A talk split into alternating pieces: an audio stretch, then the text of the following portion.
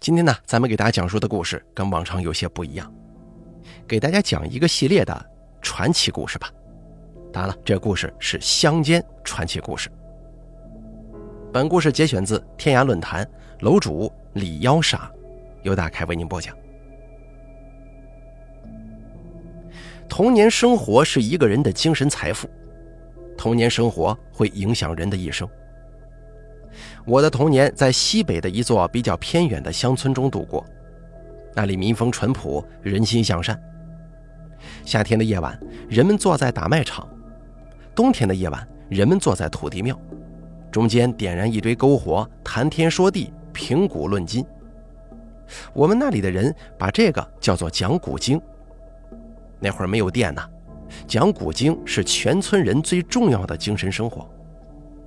而我下面所写的系列故事，就是这些人的故事，跟我当年听到的他们讲述的故事。第一集，人狼大战。跟我们村隔沟相望的是一个仅有几户人家的村庄，叫姬家庄。小时候我们打猪草的时候，经常隔着深沟跟姬家庄的孩子喊话：“吃饭了没有啊？”对方说：“吃了，吃的什么呀？吃的饺团。饺团是西北的一种贫穷饭，就是把玉米面煮成糊状，盛在碗中，浇上辣椒、醋，夹块吃。现在啊，这种食物已经绝迹了。吉家庄也绝迹了。前年我回老家，专门去了沟对岸的吉家庄，看到满目疮痍，残垣断壁。”整个村庄的人搬的搬，死的死，入赘的入赘，村庄当中已经空无一人了。我要讲的是发生在这个村庄的故事，是村庄里的一个叫姬富贵的人跟一只狼的故事。上世纪七十年代，我们那里的狼特别多，我夜晚睡在炕上，总是能够听到狼的叫声。早上上学去，总是要大人去送。晚上放学回来，还是让大人去接。白天，社员们在地里干活，突然听到有人大喊“有狼”，拄着农具向远处看，就看到一道灰色的影子从山脊上飘忽而过，风吹草烧，呼呼作响啊。有人问狼呢，他会说早跑没影了。姬富贵有个孩子叫多狗。农村人很迷信，孩子的名里头都有猪啊、狗啊、牛啊，图的就是好养活。那个时候农村医疗不发达，新生儿死亡率高，而六畜的成活率是远远高于人的，所以人们给孩子起的名字当中都带有这些畜生的称呼。阎王爷一听就不会收走了。六畜指的是马、牛、羊、猪、狗、鸡。过去很多年，人们在过年的时候总要给牲口槽头贴张红纸，上面写着“六畜兴旺”。那一年多狗五岁，有一天午后下了一场暴雨，暴雨过后天空如洗呀，社员们在土地庙里头聊天，多狗跟几个孩子在村外玩泥巴。这个时候，远处跑来一只狼。孩子们不认识狼啊，把狼当成了狗。乡下的孩子胆量很大，见了狗一点也不怵。多狗就伸出手掌，嘴里啧啧的叫着狼。狼径直跑过来，扑上去咬住多狗的脖子，一低头把多狗抡在背上，然后迈着碎步就跑远了。孩子们被这一幕给吓傻了呀！回过神来之后，就跑进土地庙里，对大人说：“狗。”把多狗背走了。大人们听到这样说，惊叫一声，奔出来。那哪里是狗啊？明明是只狼。由于刚刚下过雨，地面潮湿，留下了狼的爪印，三个爪印深，一个爪印浅，这明显是个瘸狼。是瘸狼就跑不快，何况背上还有个孩子。人们呢，就吆吆喝喝地向前追。可是追过了两座山头，来到了一片盐碱地上。看不到狼的踪迹了，人们只好返回。姬富贵悲痛欲绝，多狗是他唯一的孩子。三天后，十多里外的一座叫做钥匙嘴的村庄当中，有个老太太去打麦场揽做饭用的柴火，她刨开柴火，突然惊坐在地上。村里人跑来一看，这柴火里头埋着一条小孩子的腿，脚上还穿着一只黑色的条纹布鞋呢。消息传到姬家庄，姬富贵跑去一看，看到那是多狗的鞋呀，多狗被瘸狼给吃的只剩下一条腿了。接下来的几天，姬富贵茶饭不思，神思恍惚，而他的老婆因为悲伤过度死了。村里人就劝他，再讨个媳妇，生个娃得了。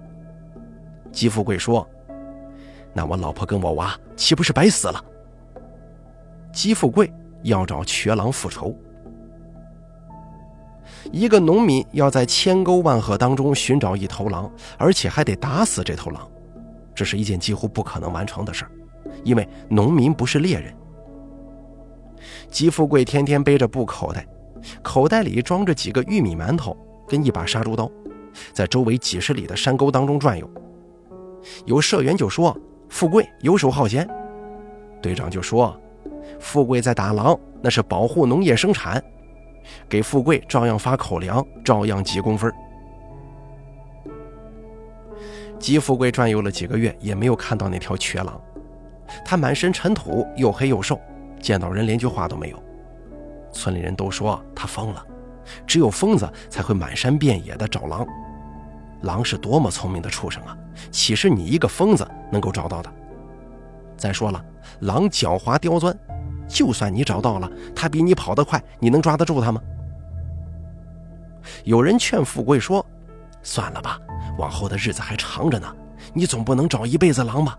啊，你总不能一辈子再也不结婚了，再也不生娃了。”人这一辈子呀，有很多比找狼重要的事情，面对现实吧。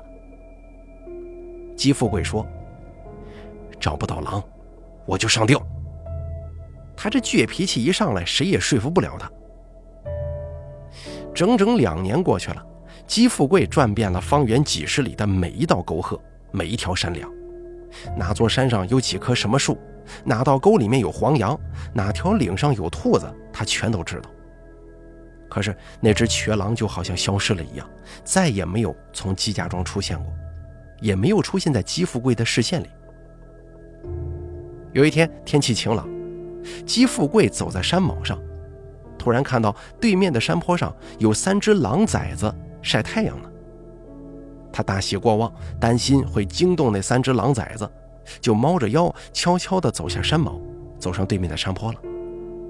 可是那些狼崽子丝毫不惧怕他，可能他们还不知道人类是他们的天敌。姬富贵走到距离他们只有十几丈远的时候，那三只狼崽子才停止打闹，吱吱叫着钻进了狼窝里。狼窝在半山腰的一处悬崖之下，姬富贵弯下腰查看，看到洞口的石头磨得十分光滑，那石头缝隙里还有几绺黄色的狼毛。显然这是母狼留下来的。姬富贵也不管母狼在不在狼窝里，也不管母狼是不是那只瘸狼，他把杀猪刀咬在嘴巴里，脱掉棉衣，只穿着裤衩钻进狼窝。这狼窝很是狭窄，嶙峋的石块把他裸露的身体划出一道道血口子。姬富贵不管不顾，他也感觉不到什么叫做疼痛。狼窝里头很大，足有一间房子那么大。狼窝里散发着一股骚味儿，让他接连打了好几个喷嚏。三只狼崽子吱吱的叫着，缩成一团。他们现在才知道害怕。姬富贵没有看到母狼，就一连砍死了两只狼崽子，抓住第三只狼崽子的脖子，钻出了狼窝。狼窝外的阳光很旺，姬富贵的心中也跳跃着阳光。两年了。他终于出了一口恶气。那天，姬富贵一直在狼窝外等到天黑，他就在等着母狼出现，等母狼来营救小狼崽子。他故意把小狼崽打得吱吱尖叫，可是月亮升上来了，母狼也没出现。他知道母狼此刻一定在什么地方藏着，在偷偷的看他呢。母狼不露面，他也有办法。狼崽子在自己手中，不愁对付不了这头母狼。打蛇打七寸，狼崽子就是母狼的七寸。吉富贵踏着满地细碎的月光回到村庄，狼崽子的尖叫声引来了全村人。队长笑着说：“打狼是保护农业生产，你小子还真打到狼了。从明儿个开始啊，你就要下地干活了。”吉富贵说：“先甭忙，这只是一只狼崽子，母狼就跟在后头呢。”队长一听有点害怕，全村人也都惊恐地望着门外。有人问吉富贵：“那那怎么办呢？”吉富贵说：“设个圈套，把母狼也捉了。”然后他说出了自己的计策。这个事儿啊，我都在路上想好了。队长立即部署，让全村的老幼妇孺都躲在房间里别出来。全村的精干劳力分成两组，手握铁叉，躲在村口的空房里。然后姬富贵把狼崽子吊在村中间的皂荚树上。月上中天，村里悄无人声，只有狼崽子的叫声像绳子一样在皂荚树上盘旋。狼崽子的叫声很凄惨。母狼在村口出现了，它长长的回应了一声。那天晚上，母狼在村口的山上叫着，始终没下山。全村的精壮劳力等了一夜，也没有等到母狼。母狼的叫声凄厉而愤怒，让人的心在恐怖当中一颤一颤的。那天晚上，全村人都没睡觉。天亮之后，狼崽子叫累了，停止了呼喊。耷拉着舌头，歪着头，吐着口水，一副半死不活的模样。母狼也停止了嚎叫。吉富贵带着几个胆子大的年轻人，拿着铁叉来到土山上。他看到地上母狼留下的爪印，三个爪印深，一个爪印浅。这只母狼果然就是吃了多狗的那条瘸狼啊！季富贵看着地上的爪印，眼泪一下子就流出来了。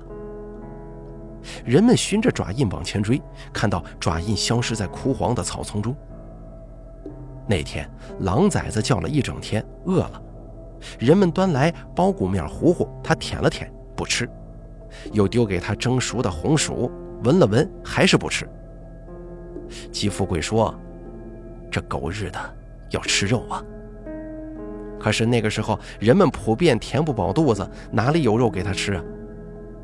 下午，队长派了几个人把狼崽子拴在村外的一棵小树下，然后围着狼崽子跟小树画了一个圆圈，向下挖，挖了一丈多深的陷阱，陷阱上蒙着向日葵干，向日葵干上铺着浮土，母狼如果想救狼崽子，一旦踩上这个向日葵干，就会掉进陷阱里。夜晚来临了，家家房门紧闭。精壮劳力拿着铁叉、铁锨，躲在断墙之后，就等瘸狼出现。一轮暗淡的月亮升上来，狼崽子又开始叫了。远处也响起了母狼的嚎叫声，那叫声此起彼伏。就这么一直等，又到天亮，叫声停歇了。狼崽子叫累了，躺在地上，母狼又消失在了无边无际的沟壑里。哎呀，这下连着两次母狼都没有钻入陷阱。村里的老太太说：“这母狼都成精了。”吉家庄抓了一只狼崽子的消息，像风一样传遍了周围几十里的村庄。钥匙嘴村有一个人在西安上班，他那几天呢刚好在老家，听到这个消息之后，就去公社打了个电话。很快，西安动物园的吉普车就开到了吉家庄。吉普车上还装着肉，司机把肉丢给狼崽子，狼崽子兴奋异常，暗淡的眼睛里突然有了光亮，他大口大口地吞食着，一边吃一边发出兴奋的叫声。村里的孩子都舔着嘴巴，队长也说：“这狗日的，吃的比人都好。”吉普车要带走狼崽子，可是吉富贵不愿意。司机教训吉富贵说。土地是属于国家的，土地上的树木是国家的，土地上的所有动物也是国家的，国家利益高于一切，谁敢跟国家对着干，那绝对没好下场的。姬富贵说不过司机，他一言不发，拦在吉普车前头不让走。队长说：“富贵啊，听叔一句劝，先国家后集体，最后才是咱们个人呢。”姬富贵没办法，眼睁睁的看着吉普车把狼崽子给带走了。狼崽子被带走了，姬家庄的灾祸来了。母狼看不到狼崽子，也听不到狼崽子的叫声，就开始了疯狂报复。先是村子里的羊群遭到袭击，几只羊被咬死，接着一头毛驴拴在村口也被咬死了。半夜时分，母狼在村子里大声嚎叫。破裂的窗户纸在叫声当中呼啦啦的抖动。吉富贵提着杀猪刀藏在门口，他等着母狼再次在村道上出现。可是很奇怪，母狼好像知道他的心思，不再骚扰村庄了，而是改成了野外。